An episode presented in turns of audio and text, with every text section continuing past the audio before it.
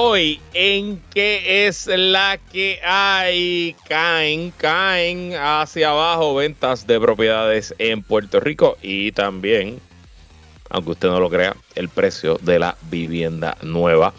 Converso con Yanli Márquez de Lee conmigo que necesitan tu ayuda para seguir cumpliendo con su misión. Y en el mejor panel hoy con Jorge Juan Sanders hablamos de cómo se debe manejar una entrevista complicada como la que tuvo esta semana el doctor Rodríguez Mateo con Valeria Collazo y las repercusiones del anuncio de Jennifer González. Todo eso y mucho más en qué es la que hay que comienza ahora. El análisis más potente y completo comienza ahora. Luis Herrero llega prendiendo fuego a los políticos y figuras que se atreven a dañar el país. Radio Isla 1320 presenta ¿Qué es la que hay? con Luis Herrero. Muy buenas tardes. Bienvenidos y bienvenidas a ¿Qué es la que hay? con Luis Herrero por Radio Isla 1320. Hoy es viernes, por fin viernes 22 de septiembre del 2023. Estamos en vivo todo Puerto Rico por el 1320 AM y su cadena para el mundo a través de radioisla.tv, nuestra aplicación para teléfonos Radio Isla Móvil y en facebook.com diagonal Radio Isla TV. Yo soy Luis Herrero y como siempre les invito a que me sigan en todas las redes sociales como L Herrero. Y recuerda que este programa lo puedes escuchar en su formato podcast. Búscalo como qué es la que hay en tu aplicación de podcast favorita para que me escuches. Cuando a ti te dé la gana y que es la que hay de que vamos a hablar hoy, caen ventas de vivienda y precio de vivienda nueva en Puerto Rico. Lee conmigo, necesita tu ayuda. Conversamos con Lee Márquez, fundadora de la organización. Y en el mejor panel con Iliana Páez Bravo y Jorge Juan Sanders. Bueno, con Jorge Juan, perdónenme, porque Iliana me acaba de escribir que no va a poder entrar. Damos recomendaciones a figuras públicas que nos pueden estar escuchando de cómo deben manejar una entrevista complicada eh, como la de esta semana del doctor Rodríguez Mateo y cómo termina el tablero político tras el anuncio de Jennifer González. Pero bueno, antes de ir a los temas de hoy, algunos asuntos de interés. Em, no, esto no es necesariamente sorpresa, porque ya se sabía que estaba bajo investigación, pero es chocante el arresto, la orden de arresto del indictment que se publicó durante el día de hoy contra el senador demócrata de Nueva Jersey, su señora esposa y tres empresarios de dicho estado. Hablo del senador Bob Menéndez de Nueva Jersey el senador Bob Menéndez, que es muy conocido en Puerto Rico, que es aliado de las causas de Puerto Rico, ha sido así toda su, carrera como congresista y luego como senador, y que sí, que también es aliado de los estadolibristas y de los populares, ha sido acusado por segunda vez. Él fue acusado ya en el pasado, en el 2017, por ahí 18, si no me equivoco. En ese caso eh, salió bien, pues luego del juicio el jurado no llegó a un acuerdo y se declaró lo que se conoce un home jury y el gobierno decidió no volver a acusarlo, no ir a juicio nuevo. En aquel momento la acusación estuvo a cargo de fiscales federales del estado de New Jersey. Bueno, pues acusación la hacen los fiscales del Distrito Sur de Nueva York, los fiscales de Manhattan, del gobierno federal. Ese distrito es el distrito más prestigioso eh, de todos los distritos federales, de todas las fiscalías federales de los Estados Unidos y también tiene la reputación de tener a los fiscales más bragados, a los pitbulls, a los fiscales que eh, a los, que no le tienen miedo también. Ese distrito tiene la reputación de ser el distrito más independiente de todos los distritos bajo em, el Departamento de Justicia Federal. Y el arresto es realmente espectacular los hechos que se alegan en el indictment. Es una acusación de 39 páginas. Eh, me la leí completita. Eh, y en síntesis, es, el gobierno alega que el senador Menéndez, aprovechando su posición, no solo como senador, sino como presidente del Comité de Relaciones Exteriores del Senado, ayudó a adelantar los intereses del gobierno de Egipto y de tres empresarios de Nueva Jersey que trabajaban eh, en conjunto con el gobierno de Egipto a cambio de soborno en pagos en efectivo, en pagos en lingotes de oro. Sí, señoras y señores, hay en la página 4 del indictment una foto de dos lingotes de oro. Eso está muy por encima, mucho, muy por encima de las de los paquetitos de billetes de cash que le daban aquí a los políticos locales.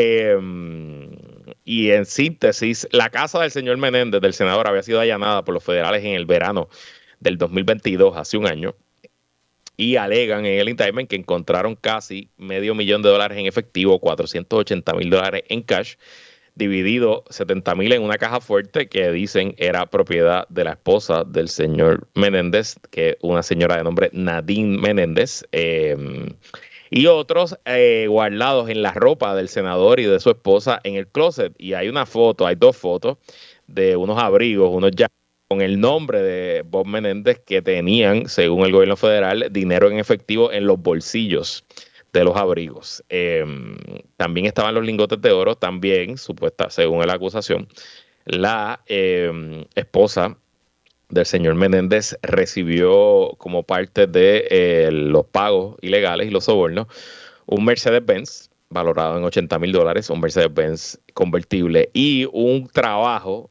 en una compañía de uno de los coacusados, de los empresarios coacusados, eh, un no-show work, esencialmente cobraba salario sin hacer nada eh, como parte de los pagos. ¿En qué consistía el esquema? Hay varios esquemas, pero el principal que va al meollo de la posición que tiene Menéndez como presidente del comité es em, que el gobierno de Egipto em, había, había llegado a un acuerdo para comprar armas al gobierno de los Estados Unidos, un acuerdo de 90 millones de dólares, un acuerdo que el indictment describe como un acuerdo de gobierno a gobierno. Eh, y que adicional a eso, el gobierno de Estados Unidos, a través del Departamento de Estado, a veces, cuando lo solicitan los gobiernos extranjeros al que le compran armas, financia esa compra de armas a través de préstamos que maneja el Departamento de Estado. Y según dice el indictment, eh, por tradición, por uso y costumbre, el Departamento de Estado por deferencia, siempre le ha dado la potestad al presidente del Comité de Relaciones Exteriores del Senado de vetar o de aguantar esos financiamientos cuando, por razones de adelantar los intereses de Estados Unidos, el presidente de ese comité decide o le interesa que no se le preste dinero a los gobiernos. Pues aparentemente a través de agentes de inteligencia del gobierno de Egipto, que llegaron a el señor, a un señor de nombre eh, Wael Hanna, también conocido como Will Hanna, de nacionalidad egipcia, pero ciudadano americano también.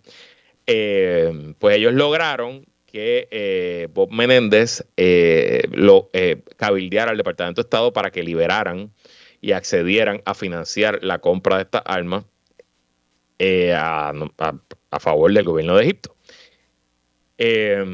a cambio de eso, Escuche, es que de verdad que es increíble estas alegaciones. Eh, a cambio de eso, el gobierno de Egipto le dio al señor Hanna, coacusado en este caso, un monopolio para importar carnes estilo halal. El estilo halal son eh, carnes que se producen a tenor con los dictámenes del Corán de cómo se deben preparar las carnes, cómo se deben criar, a, criar esos animales, etcétera, etcétera le dio un monopolio para que se convirtiera en el único distribuidor autorizado e importador de carne halal de los Estados Unidos a eh, Egipto.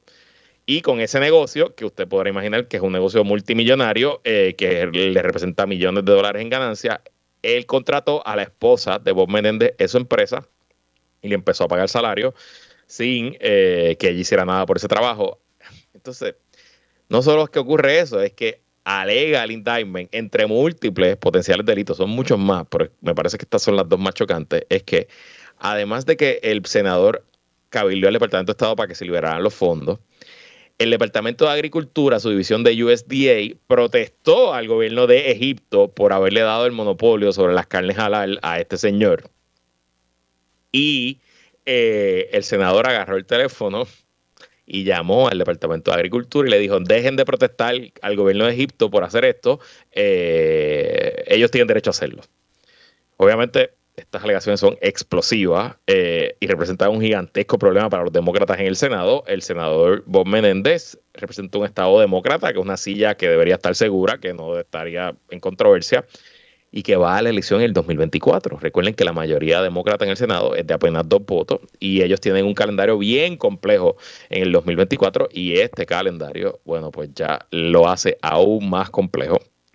Em, y hasta la, a esta hora, excepto un congresista de New Jersey demócrata, nadie del Partido Demócrata le ha pedido la renuncia al senador Menéndez. De hecho, el líder de la mayoría demócrata en el Senado, el senador Chuck Schumer, emitió unas expresiones diciendo que Bob Menéndez ha sido un servidor público dedicado y siempre ha luchado duro por la, por, la gente de Nueva Jersey. Tiene derecho a un proceso y a un juicio justo ha decidido eh, renunciar temporariamente a su posición como presidente del Comité de Relaciones Exteriores hasta que el asunto se resuelva. Así que los demócratas necesitaban esto como necesitan un boquete en la cabeza. Obviamente esto es un problema bastante serio y también tiene repercusiones sobre Puerto Rico porque de nuevo Bob Menéndez es una persona que siempre ha estado del lado de los temas de Puerto Rico y que nos ha ayudado a conseguir fondos, a adelantar temas y que obviamente, bueno, pues ahora su poder político queda en casi cero. Veremos cómo se desarrolla todo este asunto.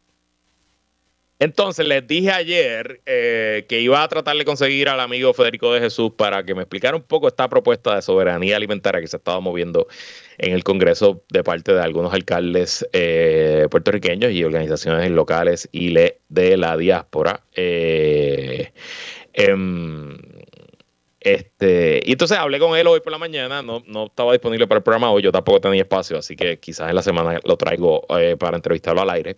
Pero esencialmente yo les dije ayer que a mí me llamaba la atención el anuncio y me preocupaba que ellos estuvieran pidiendo que el 50% de los fondos que recibe Puerto Rico para el programa del PAN se utilizara de otra manera. Yo dije aquí, pero entonces le van a cortar el pago del PAN a la a las personas y él me explicó que no, que esa no era la propuesta, que la propuesta iba atada a que si en Puerto Rico lograba cambiar de sistema, del sistema del PAN, que se llama NAP en inglés, al sistema de SNAP, que es el sistema que aplica en, los, en todos los estados, Puerto Rico recibiría una inyección gigantesca de dinero adicional que no está hoy y que sería de ese dinero adicional que iría el dinero para adelantar la soberanía alimentaria y que esencialmente lo que ellos buscan es que ese dinero adicional fuera directo a los municipios, directo a los agricultores, directo a la YUPI y, a la, y, la, eh, y al recinto de Mayagüez, a, a los programas de ciencias agrícolas realmente quitar eh, obstáculos y burocracia que hoy hacen muy difícil que los agricultores puertorriqueños accedan a ese dinero. Así que aclarado ese asunto, pero también me dijo Federico que esencialmente esa propuesta pues va a quedar en nada porque eh, es muy poco probable que el Congreso apruebe que Puerto Rico cambie al SNAP y que ahora lo que ellos se están concentrando es en 4% del dinero que Puerto Rico recibe, que hoy se gasta de cierta manera, que se cambie la manera en que ese dinero se asigna a Puerto Rico y que entonces se asigne a proyectos de soberanía alimentaria. Me pareció razonable la eh, explicación de Federico, pero obviamente no tengo tampoco una posición muy clara de parte y parte, así que seguiremos pendientes de lo que está ocurriendo. Obviamente todo apunta a que el gobierno federal va camino a un cierre de gobierno, así que quién sabe dónde termina este asunto. Eh, de el SNAP, el PAN, el NAP, la soberanía alimentaria. Y en temas de bienes raíces, saben que es un tema que me apasiona y que lo traigo cada vez que puedo. El portal 5 millas reporta hoy que en Puerto Rico las ventas de viviendas siguen cayendo. Llevan 19 meses de disminuciones interanuales según los últimos datos de la Oficina del Comisionado de Instituciones Financieras. Entre enero y agosto del 2023 se han vendido 7.042 viviendas, casi 800 unidades menos que en el mismo periodo de 2022. Son las ventas más bajas para este periodo en los últimos tres años. O sea que, sin lugar a duda, se está eh, enfriando el mercado de venta de vivienda y yo creo que eso no debe ser sorpresa para nadie las tasas de interés están por las nubes y obviamente también eh, el, precio de las viviendas ha subido un montón. Así que pues si es más caro pedir prestado y las casas están más caras, pues obviamente va a haber menos personas dispuestas a comprar vivienda. Sigo leyendo de 5millas.com. Las cifras del mes de agosto muestran una caída de 0.1% en las ventas totales hasta 1.006. Las ventas nuevas se hundieron 14.3% de 84 a 72 unidades. En el mes pasado se vendieron 934 viviendas existentes, 1% más que en el mismo mes del año pasado. O sea que en las ventas nuevas de viviendas nuevas las que se han caído, las ventas existentes siguen creciendo, por lo menos en el mes de agosto. Un 92.5% de las 7.042 viviendas que se vendieron en los primeros ocho meses del año fueron viviendas existentes. Es un 8.9% menos que en el mismo periodo hace un año. No se habían vendido tan pocas viviendas del 2020 cuando estábamos en plena pandemia. Eh, en cuanto a los precios, miren los datos. El precio promedio de la vivienda nueva disminuyó 24.0% respecto al mes de agosto. Eso es un montón. Hasta 276.737. Digo, sigue muy alto. 276.737 de peso promedio, de precio promedio de venta de vivienda nueva. Sigue siendo un precio que está muy por encima de lo que pueden alcanzar la mayoría de las familias puertorriqueñas el precio está 2.6% por debajo del precio promedio del mes de agosto del año pasado, 284.216. En el 2022, el precio promedio de vivienda nueva se sitió en 261.099, que es la cifra más alta desde al menos 2011, el dato más antiguo al que Cinco Millas ha tenido acceso.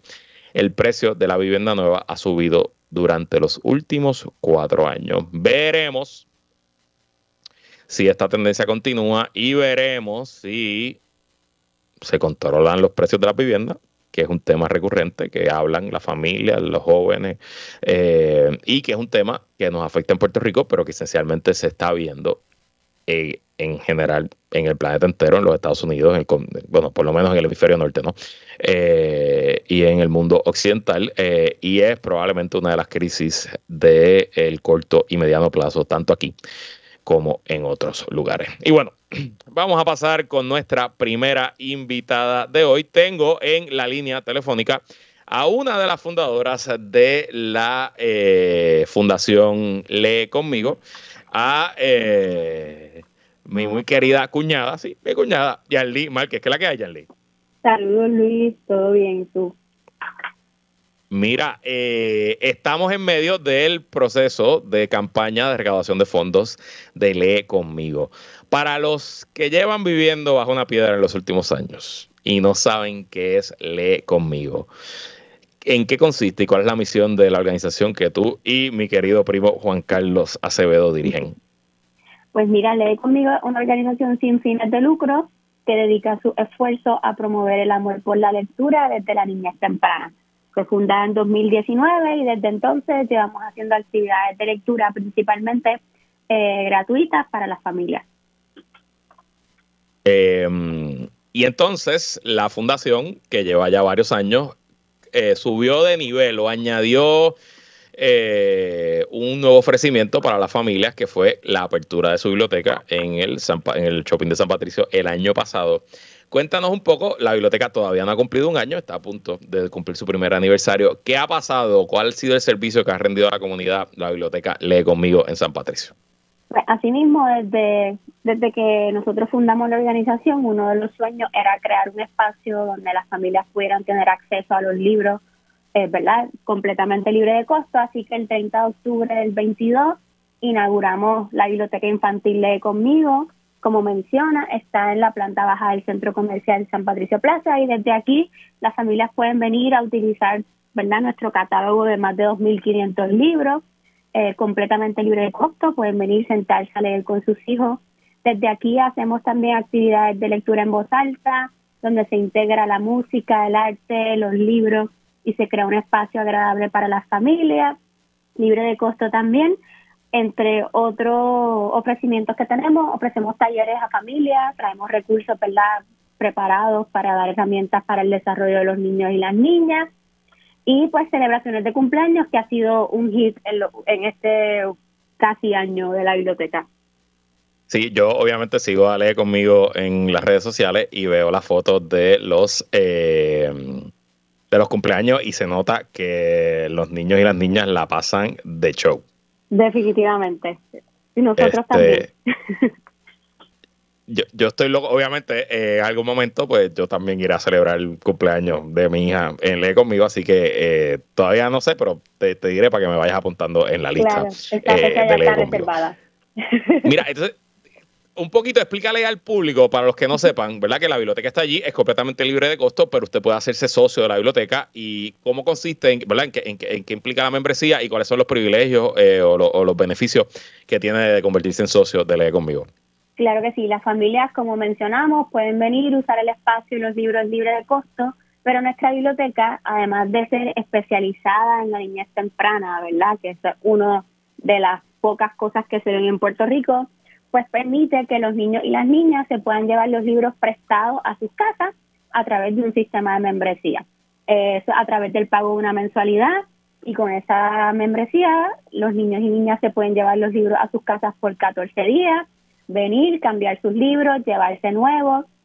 Eh, y ha sido, ¿verdad?, uno de los servicios que las familias más han valorado y más han celebrado en este año de la biblioteca.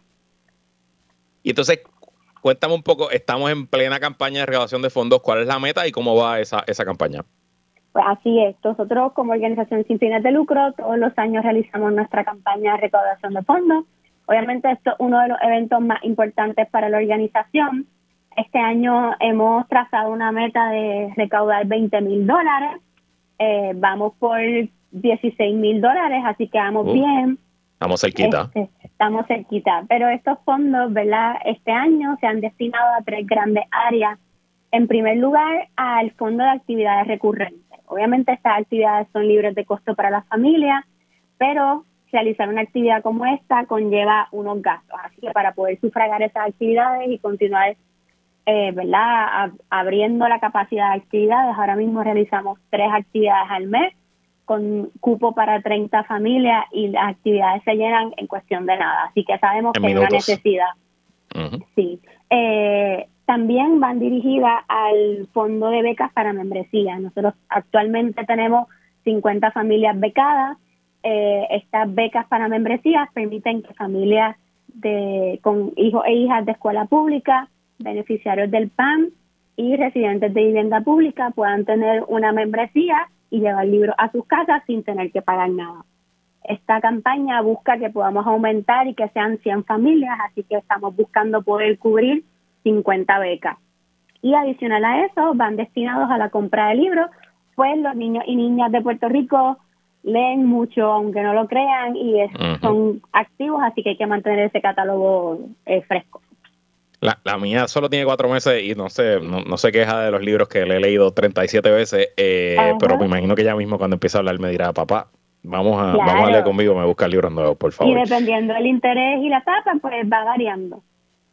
Bueno, y Yarli, si queremos donar y si el público que está escuchando quiere donar, ¿cómo pueden hacerlo? Pues sí, principalmente nosotros, ¿verdad? Pedimos también que nos ayuden a compartir esta campaña para que pueda llegar a más personas y que nos envíen sus donativos. Tenemos cuatro formas de hacerlo. Pueden donar a través de ATH Móvil, que es la forma más sencilla. En el área de donar nos encuentran como Lee conmigo. Ahí escriben la cantidad que deseen donar y nos va a llegar directito. También pueden donar a través de PayPal utilizando nuestro correo electrónico lee conmigo Puerto Rico arroba gmail.com en nuestra página web que es lee conmigo Puerto Rico también encuentran un botón de donar que ahí pueden donar con tarjeta y diferentes medios y a través de cheques. Pueden traerlo presencialmente a la biblioteca, así conocen el espacio, ¿verdad? Y pueden ver eh, para qué están donando o enviarlo a través de un correo postal. Bueno, pues eh, como yo siempre le digo a mi audiencia, no me hagan quedar, pónganse válidos, apoyen una causa eh, noble, chulísima y un espacio bien único y diferente que eh, no existe en Puerto Rico y que eh, Lee, Juan Carlos y todo el equipo de Lee conmigo está trabajando y forjando cada día. Así que repito una vez más y de nuevo, no me hagan quedar mal, Jan Lee, ¿cómo mi audiencia puede ayudar a Lee conmigo? Claro que sí, pueden donar a través de ATH Móvil. En el área de donar nos encuentran como Lee conmigo a través de PayPal utilizando nuestro correo electrónico lee conmigo Puerto Rico arroba gmail.com a través de nuestra página web, eh, conmigopuertorico.com y a través de Cheque. Igual si nos siguen en las redes sociales, ahí está la campaña muy activa, así que van a encontrar toda la información también. Y si no tienen nada que hacer este fin de semana, desen la vuelta por la biblioteca Lee conmigo San Patricio para que conozcan el espacio y les garantizo que van a salir de allí. Yarly, aquí les esperamos. Muchas gracias a ti. Buen día. Gracias y que la pases bien y buen fin de semana. Bueno, nosotros vamos a una pausa y regresamos con más en que es la que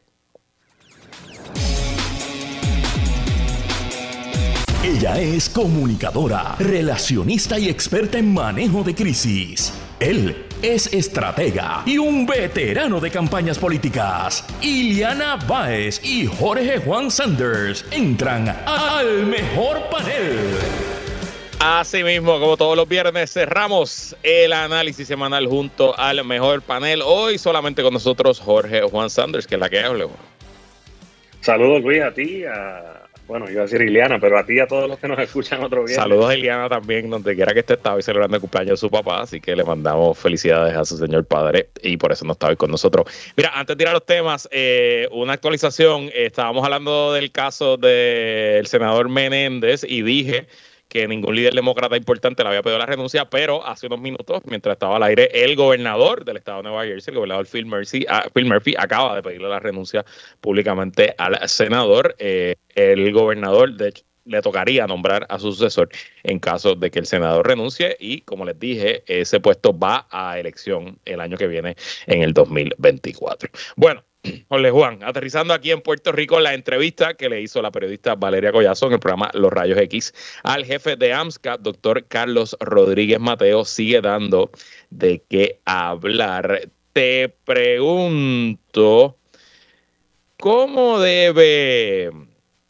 un líder político que sabe o un, funcionario público, ¿verdad? en este caso un funcionario público, entre comillas, un jefe de agencia, que sabe que va a enfrentar una entrevista difícil, quizás una entrevista hostil.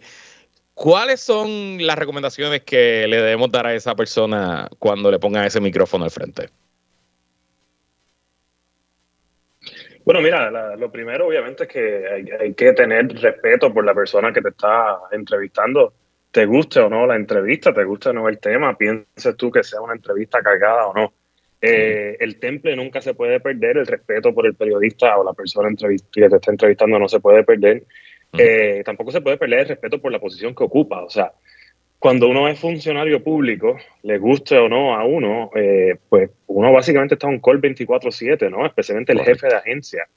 Eh, y en ese sentido, pues, pues, te van a increpar y van quizás a llegar a sitios donde tú no quisieras que lleguen, pero dentro de todo ella tampoco es que lo estaba eh, hostigando en su propia residencia o en algún lugar de, esa manera. Era una actividad que a todos luces era una actividad política para una futura aspiración de él. Y aunque fuera ahora, eh, la actividad fuera de horas laborables, completamente verdad, dentro del marco de la ley, pues también demuestra que él tiene unas aspiraciones políticas que debió haber tomado en consideración al momento de la entrevista, porque esto puede tener obviamente un efecto.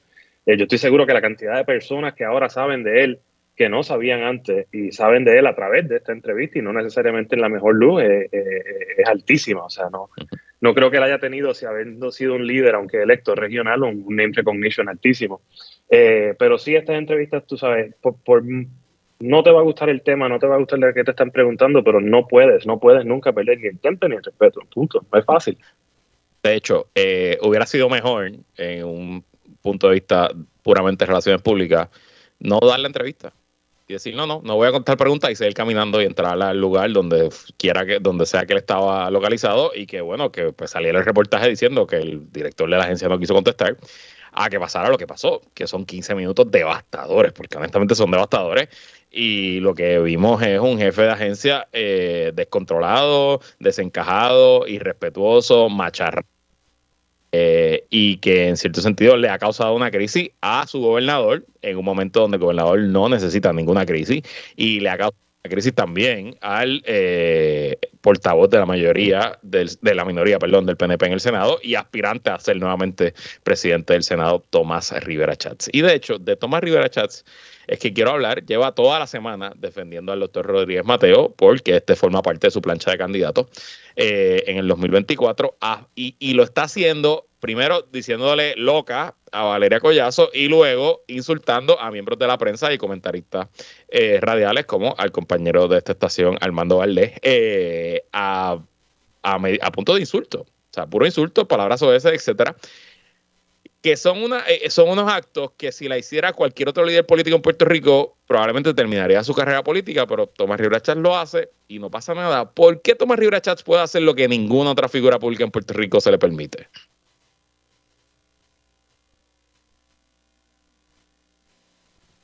creo que perdimos a Jorge Juan. Eh, no sé si se cayó la conexión. Este, vi que estaba en movimiento. Eh, en lo que la, el control hace, eh, reconecta con Jorge Juan. yo tengo mis teorías. Primero, ahora, ahora. Ahora, Juan. Hola, hola. ¿Me escuchaste la pregunta? Te escuché la pregunta, Luis, y realmente pues no, no, sé qué contestarte porque ya esto, cuántos años van, ¿no? De, este tipo de actitudes y demás hacia la prensa y hemos visto una prensa que le cuestiona muchísimo a otros líderes. O sea, nosotros fuimos parte de una fortaleza donde yo no imaginaría eh, al gobernador o cualquiera de los líderes nuestros, Eduardo Bati en aquel momento, etcétera, hacer este tipo de expresiones y basically skate through. Eh, no tan solo en este tipo de expresiones y lo que ha pasado ahora con Valeria, o sea, por años, es la única persona que no tiene que contestar preguntas sobre su vida personal, es la única persona que no tiene que darle entrevistas a ciertos medios es la única persona que abiertamente dice que no, no, no le va a dar entrevistas a ciertos medios y le, los cancela, por decirlo así. Realmente es el primero que ha cancelado medios aquí abiertamente y no le pasa nada. Eh, lo que sí, como tú mencionas, yo creo que lo que hemos visto en meses recientes es diferente a lo que hemos visto en años recientes. En el sentido de que ahora está abiertamente usando lenguaje soez contra líderes, contra miembros de la prensa, etcétera lo veo menos controlado de lo que estaba antes. Y, no sé si es el pasar del tiempo, etcétera, pero, pero no lo veo tan, tan organizado y, no veo tampoco cuál es la estrategia detrás de esto, porque no suma votos hoy en día. No, claro. Obviamente hay un un estilo trompista. Lo que pasa es que Tomás Rivera Chávez es antes de Trump. O sea, él está en la política desde el 2002, esencialmente. Ha sido presidente del Senado dos veces. Eh, y yo presumo que él piensa que como no le ha pasado nada nunca, pues que puede seguir, ¿no? Y hay cierta base de su partido eh, que le gustan estas cosas y, te lo dicen. Yo, yo hablé con, hablo con amigos PNP y me dicen, pues por lo menos es el único que no pierde. No, y ahí pues quizás hay cierto valor. Y por otro lado, te tengo que que decir que me sigue pareciendo loco que el presidente de Telemundo vaya a Facebook de Telemundo a criticar a Tomás Rivera Chats por lo que hizo contra la periodista Valeria Collazo, también talento de la estación, pero no le haya cancelado el contrato. Y ahí sigue Tomás Rivera Chats en un espacio de prime time. Eh, eh, todos los días ante cientos de miles de personas. De hecho, probablemente está al aire ahora mismo. No, tengo la televisión prendida, pero el programa va a la misma vez que este programa, así que probablemente tendrá sus 10 o 15 minutos de televisión en los próximos minutos. Y según entiendo, no solo es que está allí, es que cobra un salario de Telemundo por ese espacio televisivo. Eh, y cambiando de figura política, obviamente el doctor Rodríguez Mateo forma parte del gobierno, eh, de una agencia del gobierno central que responde finalmente al gobernador Luisi. Pierre Luisi dijo que no ha visto el video, eh, dijo que no le va a pedir la renuncia a Rodríguez Mateo y pues que estas cosas pasan. ¿Tendrá algún costo político sobre la figura del gobernador Luisi o como tantas cosas esto le resbalará al residente de la fortaleza? Bueno, Luis, primero que todo, no, no sé si han podido tener tiempo para ver el video, porque como sabes, hoy está inaugurando el gobernador el, el nuevo tren que tenemos aquí en Puerto Rico de alta velocidad eh, ¿De qué habla? Hablo que el gobernador participó hoy de la inauguración de un tren, lo que pasa nuevo, lo que pasa es que conecta a Miami con Orlando, no necesariamente nos afecta directamente aquí a los puertorriqueños.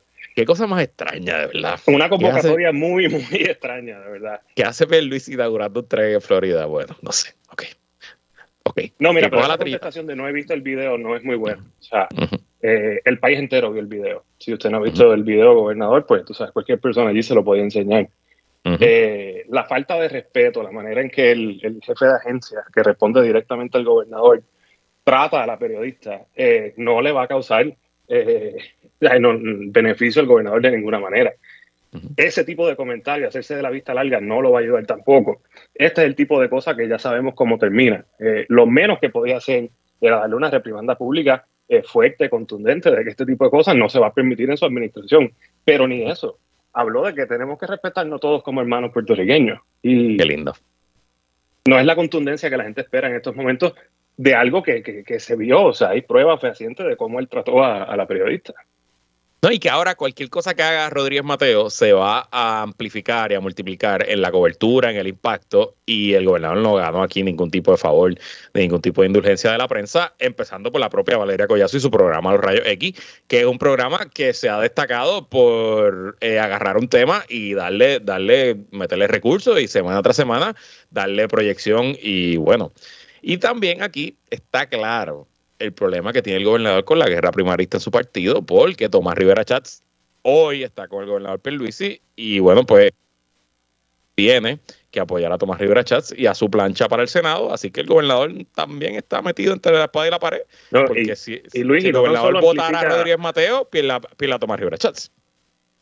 Sí, y en ese sentido de cómo afecta al gobernador, no tan solo va a amplificar todo lo que haga Rodríguez Mateo en adelante, es todo lo que nos haga en su gestión como director de AMSCA, porque la realidad es que ahora va a tener muchos más ojos encima de su gestión como jefe de agencia, de lo que es una agencia extremadamente importante en un país con los problemas de salud mental y drogadicción que tiene Puerto Rico eh, que tiene un presupuesto muy amplio para hacer una gama de proyectos que ahora pues la gente va a decir, ah, ¿qué agencia es la, de él? ¿Y qué ha hecho? Tú sabes, también afecta en ese sentido la, la administración.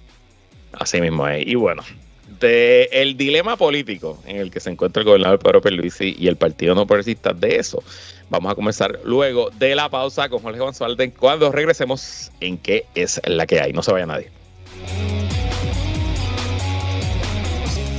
Regresamos y seguimos conversando hoy solamente con Jorge Juan Sanders en el mejor panel. Bueno, Jorge Juan, a cinco días del anuncio de su embarazo. Todo apunta a que la comisionada residente Jennifer González sigue para adelante en sus aspiraciones de retar al gobernador Pedro Pierluisi en una primaria eh, por la candidatura a la gobernación en el PNP. ¿Cómo queda el tablero político tras esta noticia? El viernes pasado tú y yo hablábamos de que la comisionada había tenido un mes de agosto y septiembre complejo eh, y que probablemente había perdido apoyo. ¿Cómo cambia el escenario tras este anuncio? Completamente, yo creo que la gente que estaba tan contenta en, el grupo de, de, Pedro Pierluisi sobre eh, pues cómo se habían dado esas últimas semanas, esos últimos meses, obviamente lo que ellos visualizaban como una convención que fue muy eh, positiva para el gobernador, donde ella no participó, eh, obviamente lo que consideraban que era un golpe fuerte que ella ha recibido en, la manera en que ha defendido la construcción de los suegros en, en, la parguera de la, de la, famosa casa de la discordia, ¿no? Y esa propiedad, etcétera. Eh, y obviamente una ventaja en, cuanto a dinero recaudado que ya tienen porque ya estaban en, campaña de reelección desde el día uno. Eh, pues esas alegrías se deben haber disipado un poco. Yo estoy convencido que le voy a ganar la apuesta a Ileana Báez Bravo y Jennifer González va a ser candidata a la gobernación de Puerto Rico.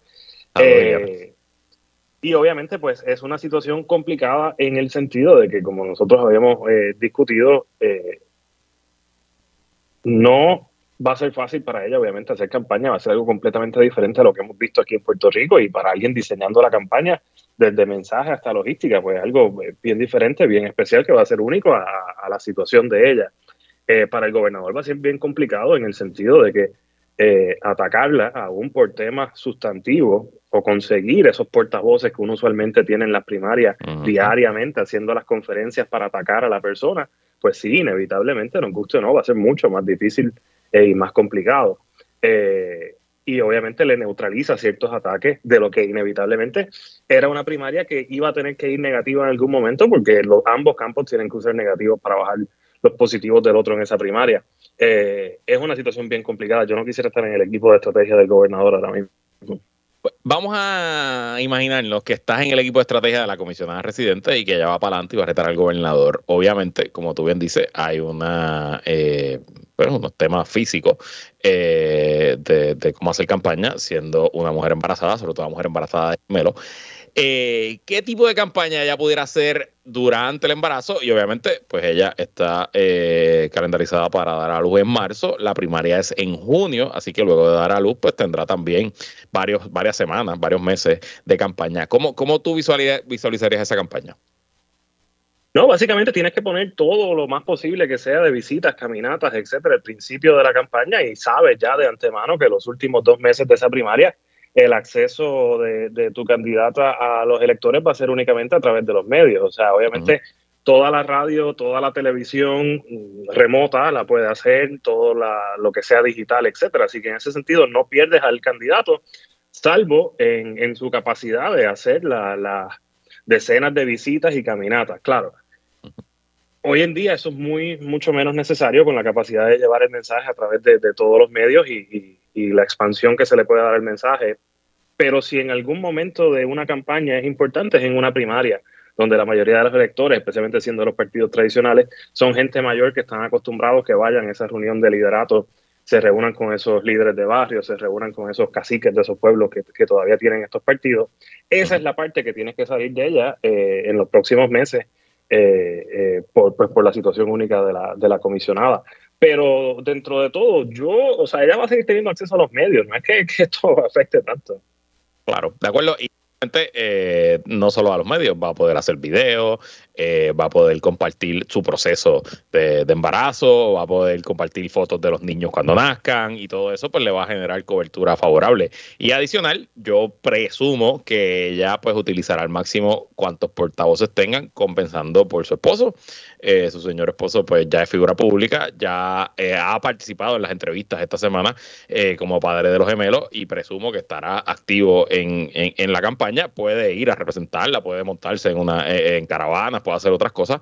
Y veremos también quién más se apunta como portavoz de, la campaña. Ya tendrá un director de campaña, tendrá un jefe de prensa, tendrá surrogates, alcaldes, legisladores, candidatos que estarán con ella y pues pues estará por ahí eh, representando.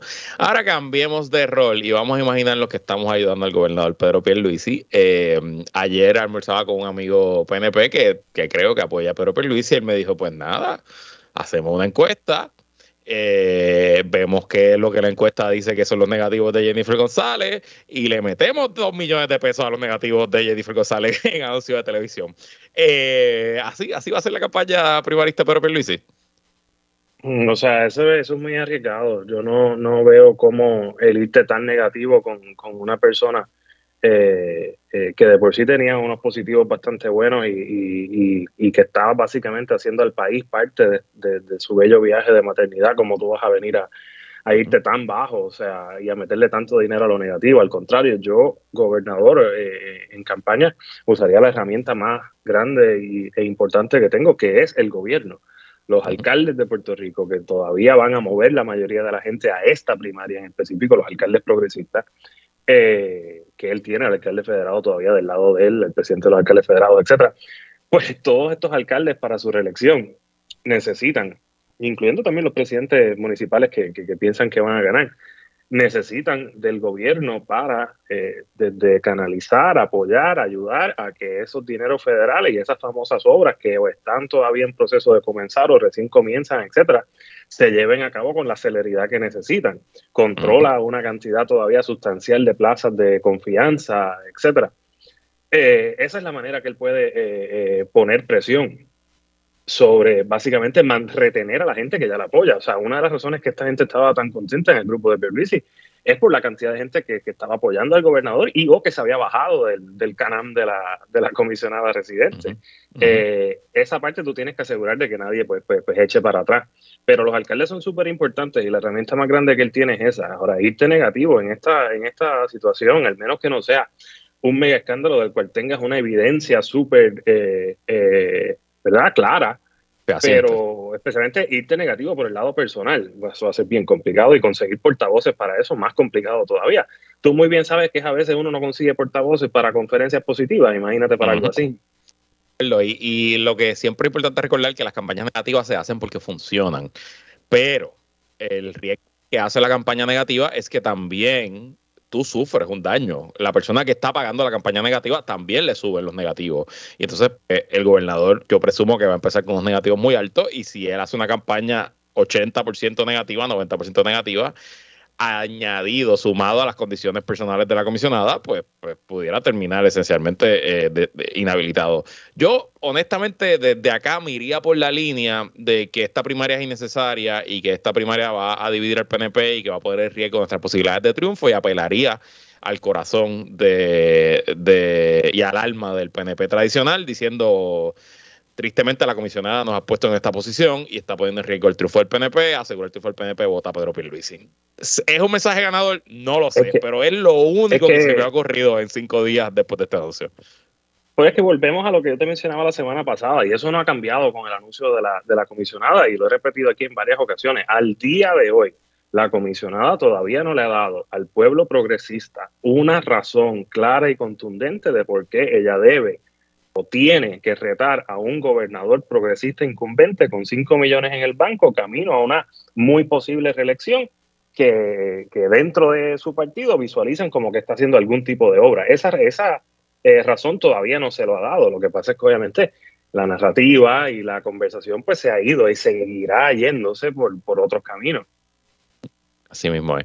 Bueno, estará muy interesante. Sabremos pronto. El gobernador tiene su anuncio de campaña para el próximo fin de semana, el primero de octubre. Eh, la comisionada dijo hoy que no va a asistir, pero que su anuncio viene pronto. Así que quién sabe si el viernes que viene o el de arriba en este panel estamos analizando ambos lanzamientos y cómo queda el panorama. Jorge Juan Sanders, gracias por estar aquí y saludo a tu pequeña acróbata Jimena. Sí, sí, no era que estaba lloviendo ahorita, es que por poco daba una vuelta de carnero desde el couch, la nena. Eh, gracias a todos por sintonizar, nos vemos, Luis. Hasta luego, fin de semana y buen fin de semana a todas y todas por eh, que estaban sintonizando. Como siempre, agradecido de su patrocinio. Quédese con nosotros, la mejor programación y análisis de la radio puertorriqueña continúa en Radio Isla 1320. Lo próximo, el informe del tiempo con su Hailey López Belén. Buen fin de semana.